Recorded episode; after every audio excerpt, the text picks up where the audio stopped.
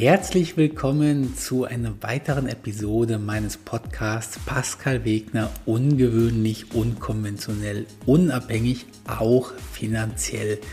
In der heutigen Episode möchte ich gerne über die Vorteile, Schrägstrich meine Vorteile finanzieller Unabhängigkeit sprechen. Natürlich rede ich hier primär über Vorteile, wie ich sie irgendwie herauskristallisiert habe, wie ich sie sehe, wie ich sie lebe. Darauf hinweisen möchte ich nochmal, dass ich diese Vorteile natürlich im Rahmen meiner finanziellen Unabhängigkeit habe. Ich nenne es ja auch manchmal gerne die totale finanzielle Unabhängigkeit, obwohl es eigentlich gar keine andere finanzielle Unabhängigkeit gibt. Das heißt, entweder man ist finanziell unabhängig oder man ist nicht finanziell unabhängig.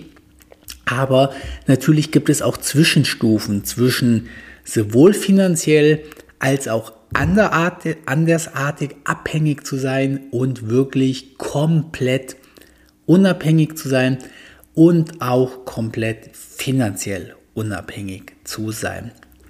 Die Punkte, die Erfahrungen, die ich dir hier nenne, die habe ich natürlich alle im Rahmen meiner totalen finanziellen Unabhängigkeit. Der Vorteil ist aber, dass du sicherlich viele Punkte, die ich dir hier nenne, auch schon haben kannst, bevor du die komplette, totale finanzielle Unabhängigkeit erreicht hast. Vielleicht reicht auch einfach nur eine Art von Unabhängigkeit aus, um mehrere meiner Punkte zu erreichen.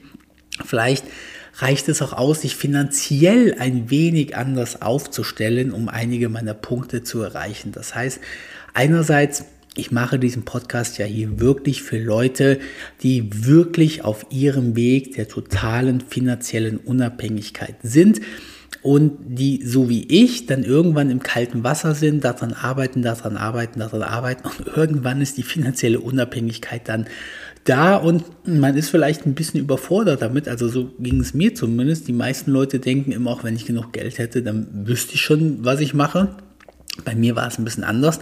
Ich habe viele Jahre gebraucht, bis ich mit meiner finanziellen Unabhängigkeit wirklich klar kam. Das heißt, dass ich sie so lebe, dass es für mich auch wirklich ein Mehrwert ist und nicht ein Rückschritt.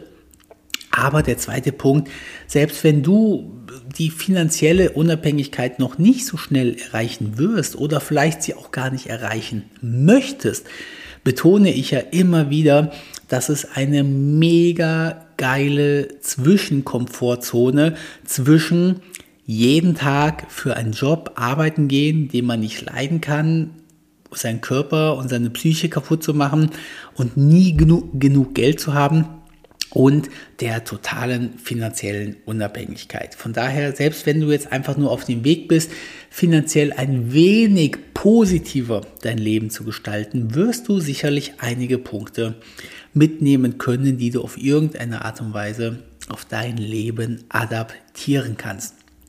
Ich möchte jetzt einer der wichtigsten Punkte meiner finanziellen Unabhängigkeit nennen, denn es ist eigentlich relativ lustig. Ich behaupte seit zehn Jahren, dass ich finanziell unabhängig bin. Bin es auch, würde ich sagen, seit zehn Jahren finanziell unabhängig. Ich habe meine Unabhängigkeit aber noch nie genutzt oder gebraucht. Was heißt das Ganze in einem Satz gesagt? Ich könnte zwar seit zehn Jahren ausschließlich von meinem passiven Einkommen leben, die ich einfach nur als Zinsen, Dividendeneinnahmen und Netto-Mieterträge definiere für mich. Ich habe aber in den letzten zehn Jahren auf irgendeine Art und Weise immer Geld dazu verdient, welches meine passiven Einnahmen überstiegen haben. Das heißt, die letzten zehn Jahre hätte ich von meinen passiven Einnahmen leben können? Habe ich vielleicht auch. Es ist halt schwer zu sagen, welches Geld ich genommen habe, wenn die gleiche Summe an passiven Einnahmen reinkommt wie an aktiven Einnahmen. Von daher ist das so ein bisschen Milchmädchenrechnung. Aber Fakt ist, wenn ich mein gesamtes passives Vermögen oder Einnahmen nicht hätte, hätte sich mein Leben in den letzten zehn Jahren grundsätzlich nicht geändert. Und warum sage ich grundsätzlich? Meine Option, nicht arbeiten zu müssen, hat mir solch eine Sicherheit gegeben und hat so den Druck herausgenommen, dass alle anderen Dinge automatisch funktioniert haben. Was heißt das? Ich habe in den letzten zehn Jahren verschiedenste Dinge getan, womit ich Geld verdient habe. Und Geld verdienen war natürlich auch immer eine Intention, weil wenn ich kein Geld damit verdienen würde, dann würde ich Drachensteigen gehen oder würde jeden Tag schwimmen gehen oder so. Also ich habe ja schon irgendwelche Business-Dinge gemacht, so wie zum Beispiel diesen Podcast hier. Ich verdiene keinen einzigen Cent damit. Ich mache das aus Spaß, aus Freude um ein bisschen Mehrwert zu geben, weil ich Spaß damit habe. Und vielleicht kommt irgendwann der Punkt, wo ich irgendwie mit diesem Podcast hier ein wenig Geld verdiene. Ich weiß noch nicht wann, ich weiß auch noch nicht wie, ich weiß auch noch nicht wodurch. Vielleicht im halben Jahr, vielleicht in einem Jahr, vielleicht in zwei Jahren. Aber ich kann jetzt in diesem Moment hier sitzen, in, der, in aller Früh und diesen Podcast so lange Zeit investieren, wie ich möchte, weil ich weiß, wenn ich eine Woche investiere in den Podcast oder einen Monat investiere, macht das nichts. Dieser Podcast muss kein Geld bringen. Ich habe meine passiven Einnahmen und von diesen passiven Einnahmen kann ich alles bezahlen, was ich habe, was ich besitze, was ich haben möchte und was ich brauche. Und jetzt kann ich so viel Zeit in diesen Podcast investieren, wie ich möchte, aber irgendwann wird ganz sicher der Punkt kommen, wo der Podcast sich auf irgendeine Art und Weise, die ich heute noch gar nicht im Kopf habe, monetarisiert. Und dann werde ich wieder sagen, ach guck mal, du hast mit diesem Podcast Geld verdient. Du brauchst gar kein, du brauchst gar kein passives Einkommen. Du verdienst damit irgendwie Geld. Aber wenn ich darauf angewiesen wäre, hätte ich niemals diese Ruhe gehabt, um diese Zeit und diese Qualität hier zu investieren. Und genau das ist es, was mir in den letzten zehn Jahren passiert ist. Ich habe hier mal was programmiert, ich habe da mal was programmiert, ich habe hier mal einen Vortrag gehalten, ich war da mal, habe ich bezahlt bekommen, dass ich Gast im Podcast war. Ich habe für meinen ehemaligen Geschäftspartner irgendwie ein bisschen was gearbeitet. Und ich habe immer gesagt, ja, ich, ich habe eh Zeit, ich mache das aus Spaß, ich habe mein passives Einkommen. Und dieses aus Spaß arbeiten hat dafür gesorgt, dass ich immer viel, viel, viel mehr Geld verdient habe in den letzten zehn Jahren, als ich wirklich gebraucht habe. In den letzten zehn Jahren gab es ein halbes Jahr, welches das krasseste in diesem gesamten halben, in diesem gesamten zehn Jahren war. Davon möchte ich auch gerne kurz erzählen, weil es eine sehr wichtige Rolle auf meine finanzielle Unabhängigkeit, äh, für meine finanzielle Unabhängigkeit spielt. Und zwar habe ich zehn Jahre lang eigentlich fast jeden Tag gearbeitet. Also wenn ich mal einen Tag keine Lust hatte, was zu machen, wenn ich mal zwei Tage keine Lust hatte, wenn ich mal drei Tage keine Lust hatte, aber spätestens am vierten Tag habe ich irgendwas an meinem Computer gemacht, irgendwas programmiert, irgendwas Neues gelernt, irgendwas Neues gelesen, irgendwie eine neue, eine neue Lücke entdeckt. Irgendwas habe ich eigentlich jede Woche gemacht. Vom Januar bis Juni ungefähr so, ich kann es jetzt nicht auf den Tag sagen, aber ungefähr das erste halbe Jahr in 2022 war ich am absoluten Tief meines Lebens, habe aus privaten Gründen was ja auch kein Geheimnis ist. Ich äh, war in dem tiefsten Liebeskummer meines Lebens, ungefähr ein halbes Jahr. Und dieses halbe Jahr hat dafür gesorgt, dass ich mehr oder minder arbeitsunfähig war. Das heißt, ich lag zu Hause oder habe irgendwas gemacht, habe mich irgendwie abgelenkt, aber ich hatte nicht den Hauch einer Chance, irgendwas zu machen, womit ich Geld verdiene, also aktiv Geld verdiene, irgendwas mache und habe das auch weitestgehend nicht gemacht. Ich habe jetzt ehrlich gesagt relativ wenig Erinnerung an diese Zeit. Die ist rückwirkend, ist die irgendwie wie im Flug äh, von wenigen Sekunden vergangen. Aber ich weiß noch, dass ich ungefähr ein halbes Jahr überlebt habe. Ja, ich habe probiert, mir die Zähne zu putzen, ich habe probiert zu duschen, ich habe probiert, dass ich es hinkriege, dass irgendwelche Nahrungsmittel zu mir kommen. Das war mein täglicher Überlebenskampf. Und ich wusste, ich kann diesen Status so lange aufrechterhalten, wie ich möchte. Ich wusste, ich kann nicht arbeiten. Ich verdiene aktuell auch nichts aktiv quasi. Und ich lebe nur von meinen passiven Einnahmen. Und das habe ich auch getan. Aber selbst in diesem halben Jahr habe ich meine passiven Einnahmen nicht gebraucht. Das hört sich jetzt alles so wirr an. Was denn jetzt? Du hast ein halbes Jahr kein Geld verdient. Jetzt sagst du aber doch, du hast Geld verdient. Die Frage ist natürlich immer, wie groß man das Ganze sieht.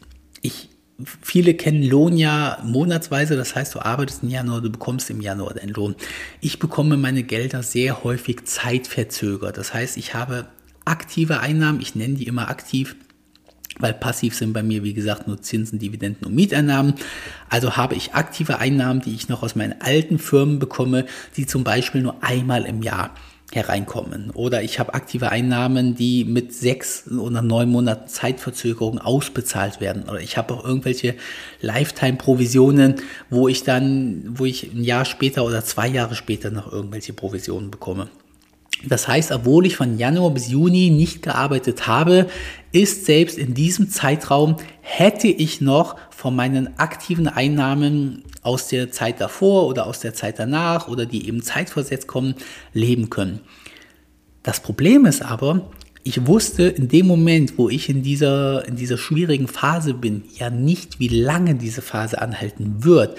Das heißt, wenn ich jetzt gewusst hätte, okay, ein halbes Jahr kann ich selbst mit meinen aktiven Einnahmen überleben. Ich habe vielleicht im letzten drei Monaten so gut verdient oder ich weiß, nächsten Monat kommt eine Provisionszahlung der Jahresprovision rein oder ich weiß, übernächsten Monat kommt irgendwie meine Lizenzgebühr rein, die ich noch damals von irgendeiner Webseite habe.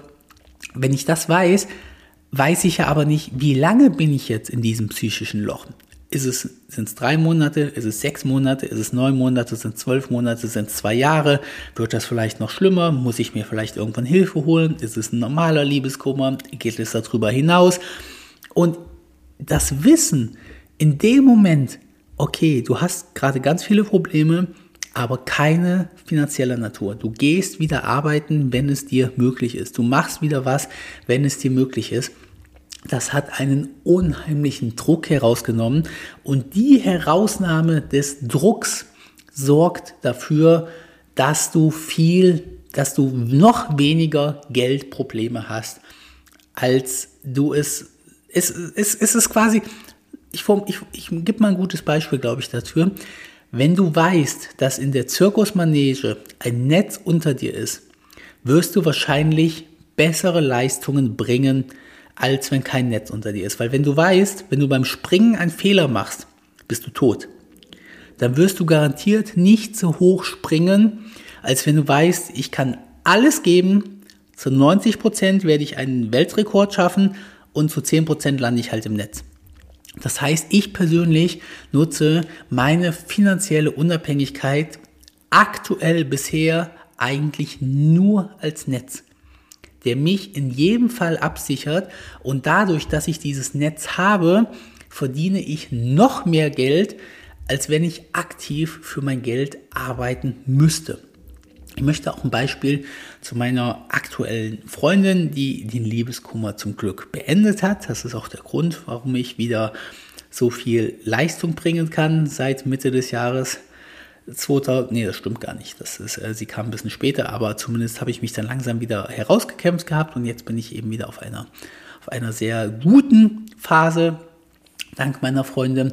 Und sie hat mehrere ihrer Jobs verloren. Sie hat eine ganz normale Ausbildung, einen ganz normalen Durchschnitt, ich wollte ja nicht normal sagen, sie hat eine durchschnittliche Ausbildung, einen durchschnittlichen Schulabschluss und hat mehrere ihrer Jobs verloren. Kann man jetzt rumdiskutieren, welche Seite da mehr Schuld hat, Arbeitgeberseite, Arbeitnehmerseite, spielt auch keine Rolle. Auf jeden Fall hat sie keine Jobs, hat sie mehrere Jobs verloren und sie arbeitet in einem Beruf, wo händeringend Arbeitnehmer gesucht werden. Das heißt, wo das bearbeitet im medizinischen Bereich und wir alle wissen, dass im medizinischen Bereich eine riesige Nachfrage danach ist. Und jetzt hatte sie verschiedenste Optionen, sich bei Arbeitgebern vorzustellen. Und jetzt ist es aber auch so, dass der medizinische Bereich sehr, sehr unterdurchschnittlich bezahlt wird. Das wissen wir alle, dass die Menschen hier früher wie am Fließband produziert wurden und dadurch auch eine sehr geringe Bezahlung ist. Und das ist halt immer noch so geblieben, obwohl die, obwohl die Nachfrage so groß ist. Und sie hatte mehrere Bewerbungen vor sich oder Bewerbungsgespräche, wo sie durchschnittlich bezahlt worden wäre. Das heißt, einen wirklich schlechten Lohn eigentlich für diese Arbeit. Und jetzt habe ich Folgendes gemacht. Ich habe ihr gesagt, weil sie wollte einen dieser Jobs annehmen, weil sie gesagt hat, Mensch, ich bin arbeitslos, ich will nicht arbeitslos sein, habe ich kein Geld und nächsten Monat äh, und ich habe jetzt nur noch ein paar Tage, dann läuft das, läuft mein alter Job aus und ich muss jetzt irgendwann annehmen. Und meine Freundin wollte irgendeinen dieser Jobs annehmen, weil sie gesagt hat, sonst bin ich arbeitslos, sonst habe ich keinen Job mehr. Jetzt habe ich Folgendes gemacht und habe gesagt, Schatz, egal wie lange du arbeitslos bist, ich ich, ähm, ich kompensiere das Geld, ja, das heißt, ich zahle dir quasi das gesamte Geld, was du, was du durch die, was dir als Einnahmen fehlen. Mach dir keine Sorgen.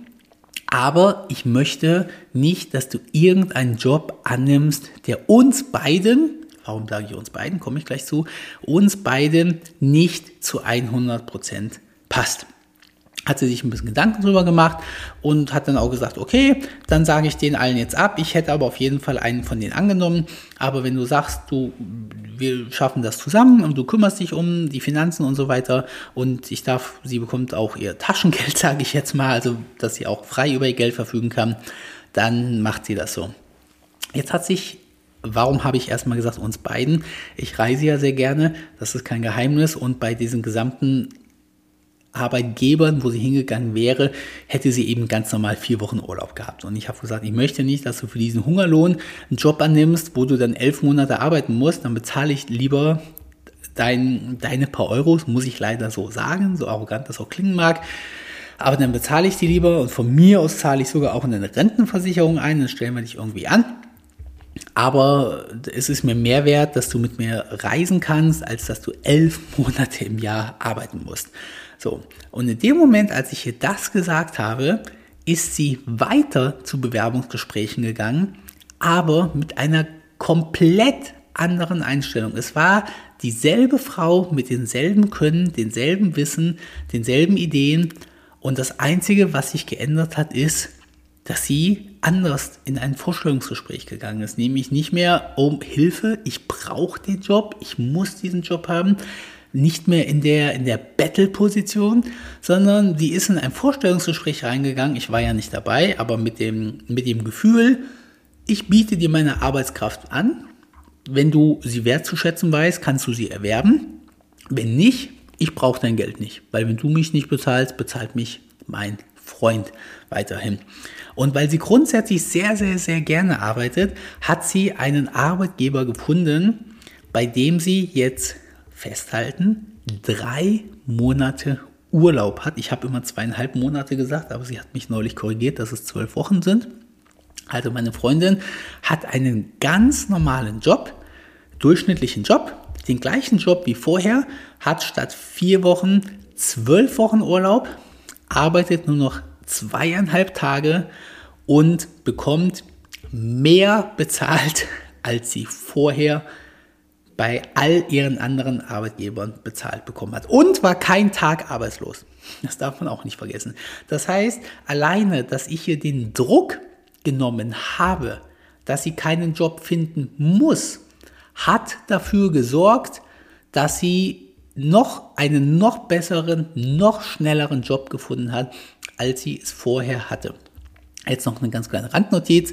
Warum sollte irgendein Arbeitgeber so doof sein und ihr das bezahlen? Sie hat einfach das Glück gehabt, dass sie exakt auf einen Gegenpart getroffen ist, welcher zufällig ihre Nachteile als Vorteile nutzen konnte. Das heißt, einerseits sieht sie ja sehr extravagant aus. Einer der Gründe, warum sie in den bisherigen in den bisherigen Arbeitgebern, wo auch Kundenkontakt ist oder Patientenkontakt ist, nicht so, nicht so gut gepasst hat. Beim jetzigen Arbeitgeber ist es so, dass das sehr wohlwollend, nicht wohlwollend, dass das sehr, dass das sehr honoriert wird, dass sie so gut und so andersartig aussieht. Der zweite Punkt ist, dass meine Freundin sehr viele Zusatzqualifikationen hat, die in herkömmlichen, die bei herkömmlichen Arbeitgebern kein Vorteil für sie sind, weil herkömmliche Arbeitgeber ganz, ganz viele ähm, Mitarbeiter haben. Und da, da spielt es halt einfach keine Rolle, dass meine, dass meine Freundin vier Positionen abdecken kann, weil durch die, durch die Masse an Patienten ist das im Regelfall so, dass andere ich, ich tue mich gerade zu schwer, weil ich die, weil ich nicht sagen will, wo sie arbeitet. Entschuldigung dafür. Aber im Regelfall gibt es so viele Mitarbeiterinnen, sind fast nie Männer da, dass es, dass es ausreicht, dass jede Mitarbeiterin eine Zusatzqualifikation hat. Das heißt, sie konnte bisher damit quasi nicht punkten, dass sie gesagt hat, ich konnte vier Stellen besetzen, weil die halt gesagt haben, äh, nö, das ist schlecht, weil wir brauchen nicht nur an dieser einen einzigen Stelle.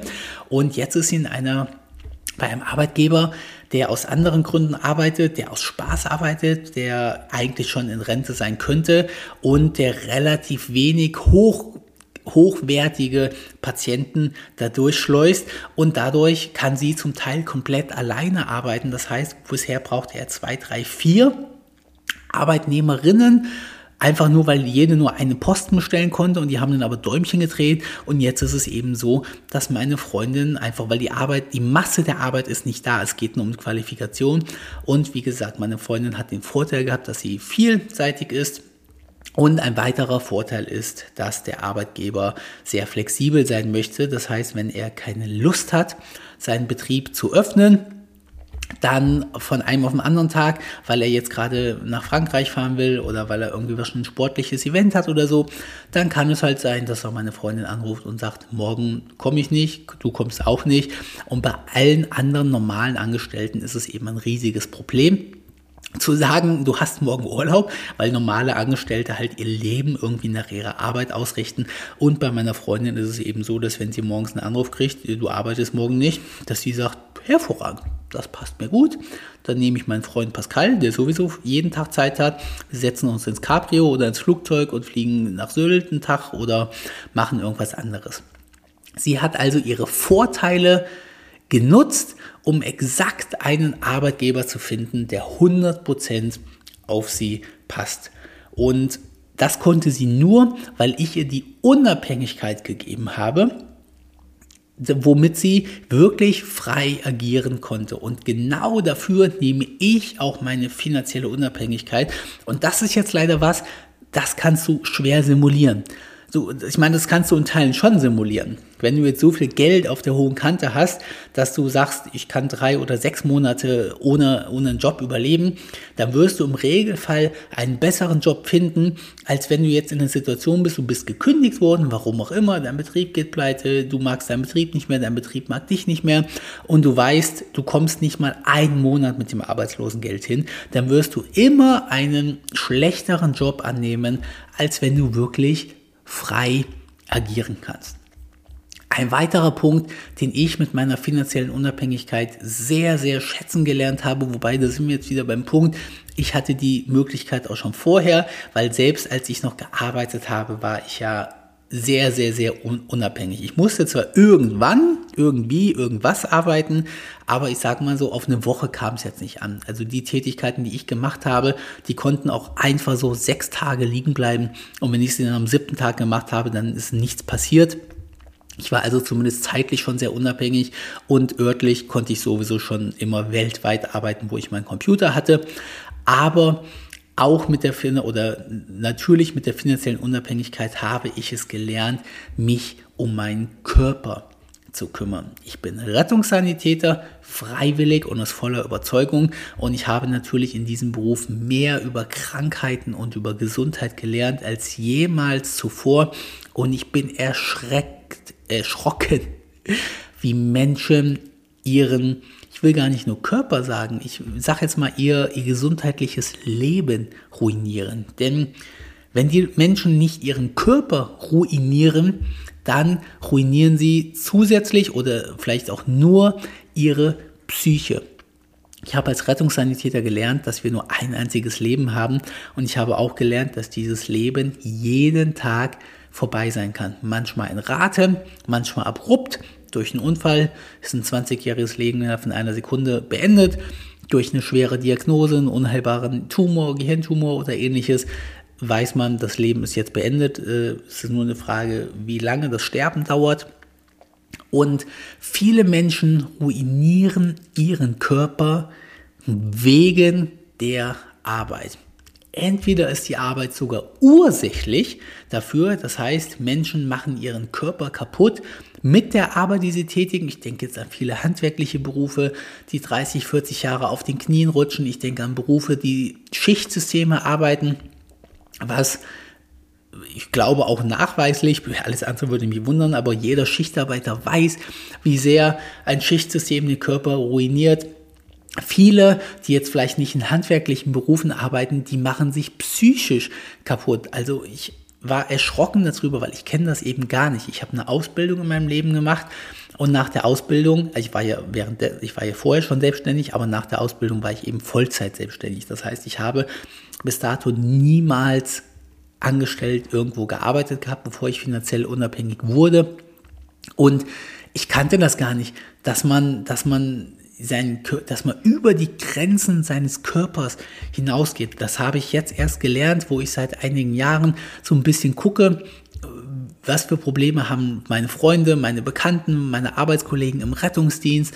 Und ich lerne erst jetzt, dass es wirklich gefühlt eine Normalität ist, seine Gesundheit für die Arbeit zu ruinieren. Das heißt nicht nur, dass die Leute an der Arbeit ihren Körper ruinieren durch schweres Heben, durch falsches Heben, oder aber gerade in nicht körperlichen Berufen Leute ihre Psyche ruinieren. Das heißt, ständig in einem erhöhten Stresslevel laufen, ständig Ängste haben, ständig mehr tun, als sie tun müssten, sondern dass Menschen auch gar nicht mehr auf ihr Körpergefühl hören. Wenn ich irgendwie mal lange gearbeitet habe. Ich im Rettungsdienst kann ich, ich meine, ich arbeite freiwillig im Rettungsdienst, ja, aber die Schichten muss ich dann genauso tun, wie ich sie tun muss. Das heißt, wenn ich mich dazu entscheide, Samstag, Sonntag zwölf Stunden zu arbeiten jeweils, dann mache ich das natürlich auch. Und wenn ich dann am Sonntagabend nach Hause komme, nachdem ich zwei Tage, zwölf Stunden gearbeitet habe, dann ist mein Körper, dann ist das Energielevel meines Körpers absolut tief und dann lege ich mich Sonntagabend ins Bett und schlafe am Montag so lange aus, wie mein Körper das braucht. Wenn ich da mal nicht ganz so genau drauf achte, ich hatte das just diese Woche, deswegen kann ich davon erzählen. In dieser Woche habe ich zweimal zwölf Stunden im Rettungsdienst gearbeitet. Hätte ich normalerweise noch nicht mal angenommen. Der Grund, warum ich es angenommen habe, ist, weil ein Kollege und Freund mich gebeten hat, seine Schichten zu übernehmen. Und er gesagt hat, er braucht die zwei Tage frei. Könnte ich die zwei Tage für ihn übernehmen? Also habe ich natürlich ja gesagt, macht mir saumäßig Spaß und dann mache ich auch mal was. Ich meine, ich will denen ja auch was geben. Mein, meinen Freunden sowieso, aber auch den Chefs. Das heißt, wenn meine, wenn eine Rettungswache jetzt fragt, ob ich irgendwo einspringen kann, dann gehe ich auch schon mal über meine persönlichen Grenzen hinaus. Auf jeden Fall habe ich diese zweimal zwölf Stunden gearbeitet und am nächsten Tag bin ich dann ganz früh nach Stuttgart gefahren. Da war die Invest, eine Messe. Und da bin ich wieder morgens um sechs aufgestanden. Das heißt, ich bin den dritten Tag morgens um sechs oder vor sechs sogar aufgestanden.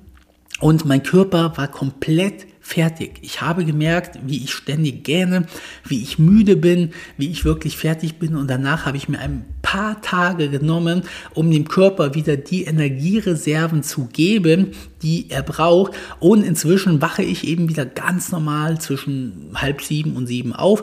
Ich probiere immer nach, ohne Wecker aufzustehen, wenn ich nicht irgendwie mal zufällig einen Termin oder eine Rettungsdienstschicht habe. Und ich probiere immer ins Bett zu gehen, wenn ich müde bin. Und das mache ich seit mehreren Jahren so. Und ich habe einfach gemerkt, wie gut das dem Körper tut, nicht ständig über das Energiemaß hinauszugehen. Und ich bin einfach wirklich erschrocken davon, dass viele Leute ihr Energiemaß ständig wegen der Arbeit überschreiten. Das heißt, es gibt Leute, die von Montags bis Freitags einen Job machen, wo sie jeden Abend dafür brauchen, sich von dem Job zu erholen. Das heißt, wenn du die fragst, hey, wollen wir uns heute Abend, weiß ich nicht, auf ein Bier treffen oder zum Essen treffen und ich ganz häufig die Antwort bekomme, nee, ich habe den ganzen Tag gearbeitet, ich kann wirklich, bin, ich brauche wirklich mal einen Abend für mich irgendwie. Und dann halten diese Leute fünf Tage durch und am Wochenende probieren sie sich von den fünf Tagen zu erholen. Das Schlimme ist aber, dass viele so arbeiten, dass sie es nicht schaffen, an dem Abend sich von dem Tag Arbeit zu erholen und am Wochenende sich von der Arbeitswoche zu erholen. Dann kumuliert das Ganze sich. Die Leute haben keine Zeit, gesund zu kochen. Die Leute haben keine Zeit, Sport zu machen. Die Leute essen ungesunde Sachen. Die Leute bewegen sich nicht mehr, werden immer dicker. Und dick sein heißt nun mal eben statistisch, medizinisch gesehen, deine Lebenserwartung zu verkürzen. Ein extrem erhöhtes Risiko für Krankheiten zu haben. Und das ist einer der geilsten Punkte in der Unabhängigkeit, in der finanziellen Unabhängigkeit sowieso, dass ich mich um meinen Körper und Geist kümmern kann, dass ich gesund sein kann und dass ich wirklich auf die Anzeichen meines Körpers höre. Das heißt nicht, dass ich das perfekt mache. Ja, ich habe gestern Currywurst mit Pommes gegessen, das war sicherlich auch nicht cool. Ich trinke manchmal Alkohol, das ist sicherlich auch nicht cool. Nicht immer dieses extremistische, ja, Pascal erzählt mir ein von, von Körpergesundheit und frisst, frisst Fette, trinkst Cola Zero und trinkst Alkohol. Es geht nicht um 100 Prozent, aber zwischen grundsätzlich jeden Tag auf seinen Körper zu hören, grundsätzlich auf seine Gesundheit zu achten und jeden Tag in einem negativen Energielevel zu laufen für die Arbeit, da gibt es eben noch was zwischen.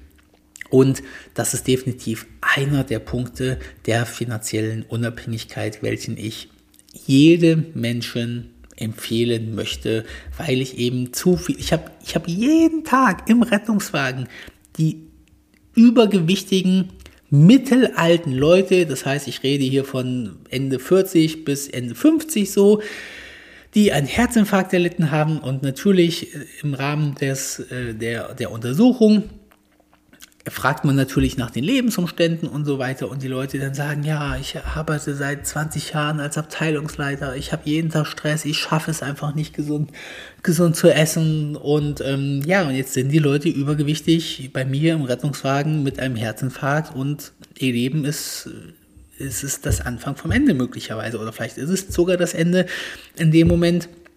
Und ich kann wirklich niemanden empfehlen, seinen Körper oder seinen Geist zu ruinieren in den jungen Jahren. Viele Leute denken ja immer, sie arbeiten acht Stunden am Tag, 40 Stunden die Woche, rechnen aber nicht ein, wie viel, wie viel Stunden sie wirklich für die Arbeit benötigen. Denn natürlich muss nicht nur der Fahrtweg zur Arbeit gerechnet werden, natürlich muss nicht nur die Pause gerechnet werden. Das heißt, wenn ich acht Stunden am Tag arbeite, fahre ich vielleicht eine Stunde hin und zurück. Ich habe eine halbe Stunde Pause, das heißt, die Menschen arbeiten schon mal neuneinhalb Stunden, obwohl sie nur acht Stunden bezahlt bekommen.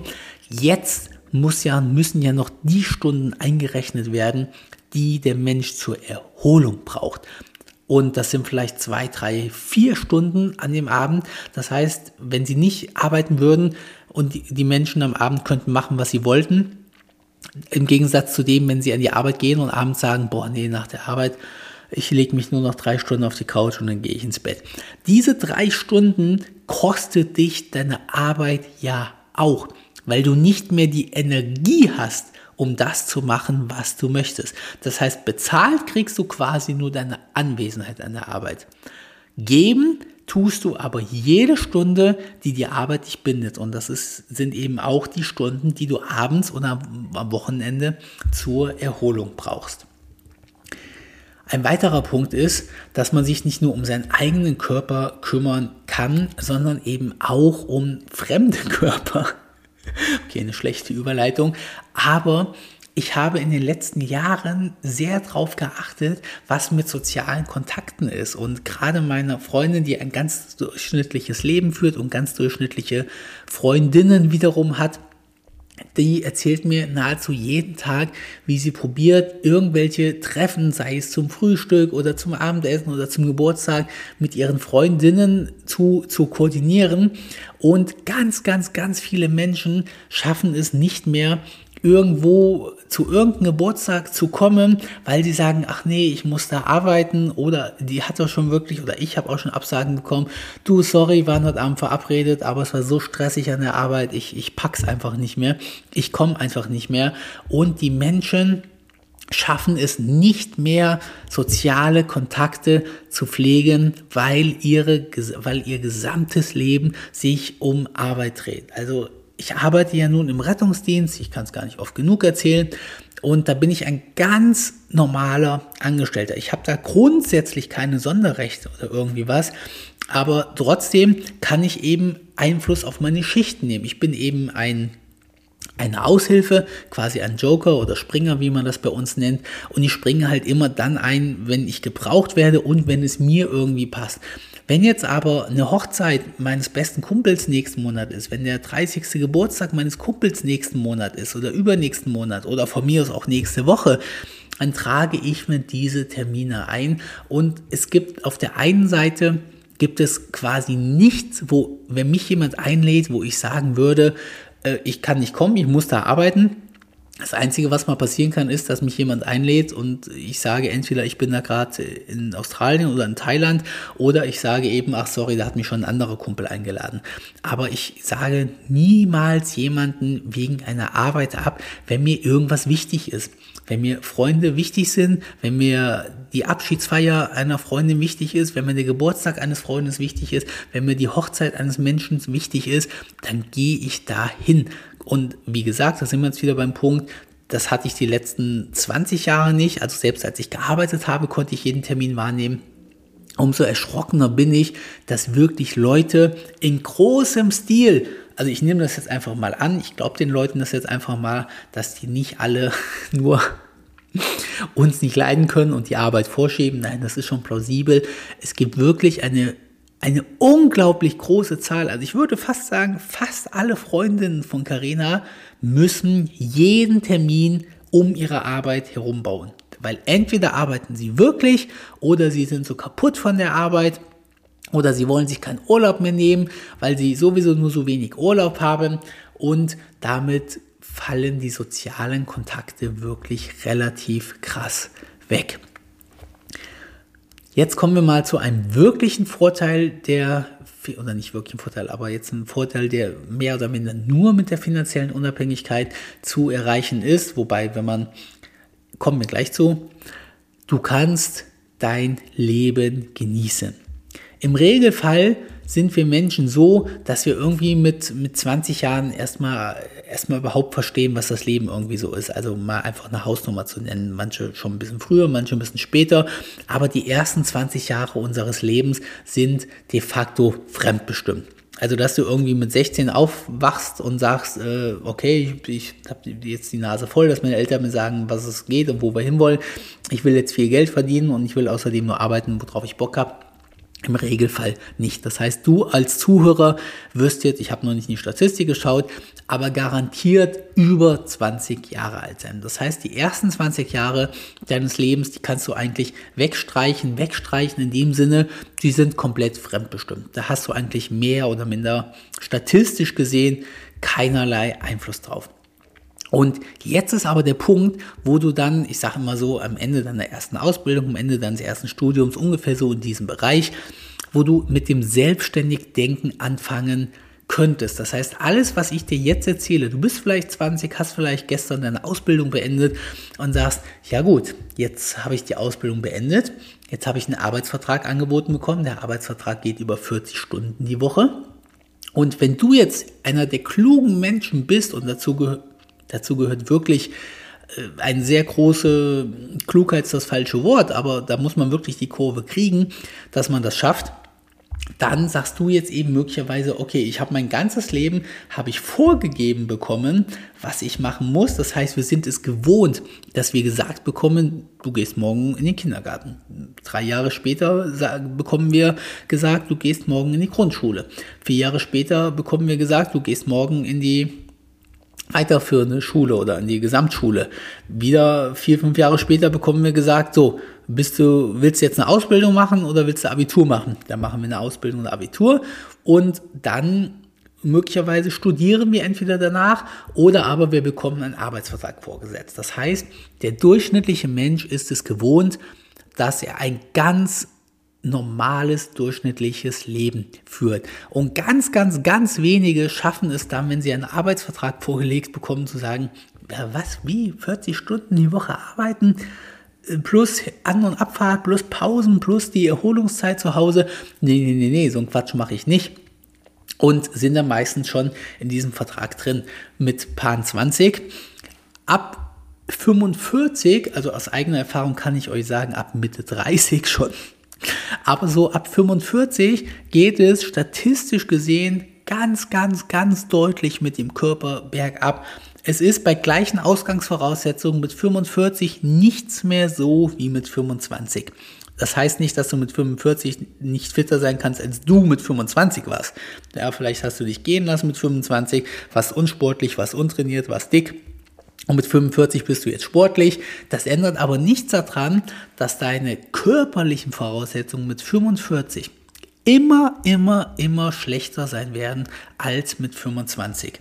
Und aus diesem Grund kann ich dir ganz stark davon abraten, auf deine Rente mit 65 oder mit 67 zu setzen, weil auch wenn es noch Leute gibt, die mit 65 fit sind und die noch viele, viele Jahre reisen können, ist es erstens beschwerlicher und zweitens statistisch einfach unwahrscheinlicher, dass du noch so fit bist wie du das, also das heißt unwahrscheinlich, ist es ausgeschlossen, dass du noch so fit bist, aber wie mit 25 oder mit 35, weil dieses vorher warst, aber es ist definitiv auch möglich, dass du mit 65 gar nichts mehr von deiner Rente hast.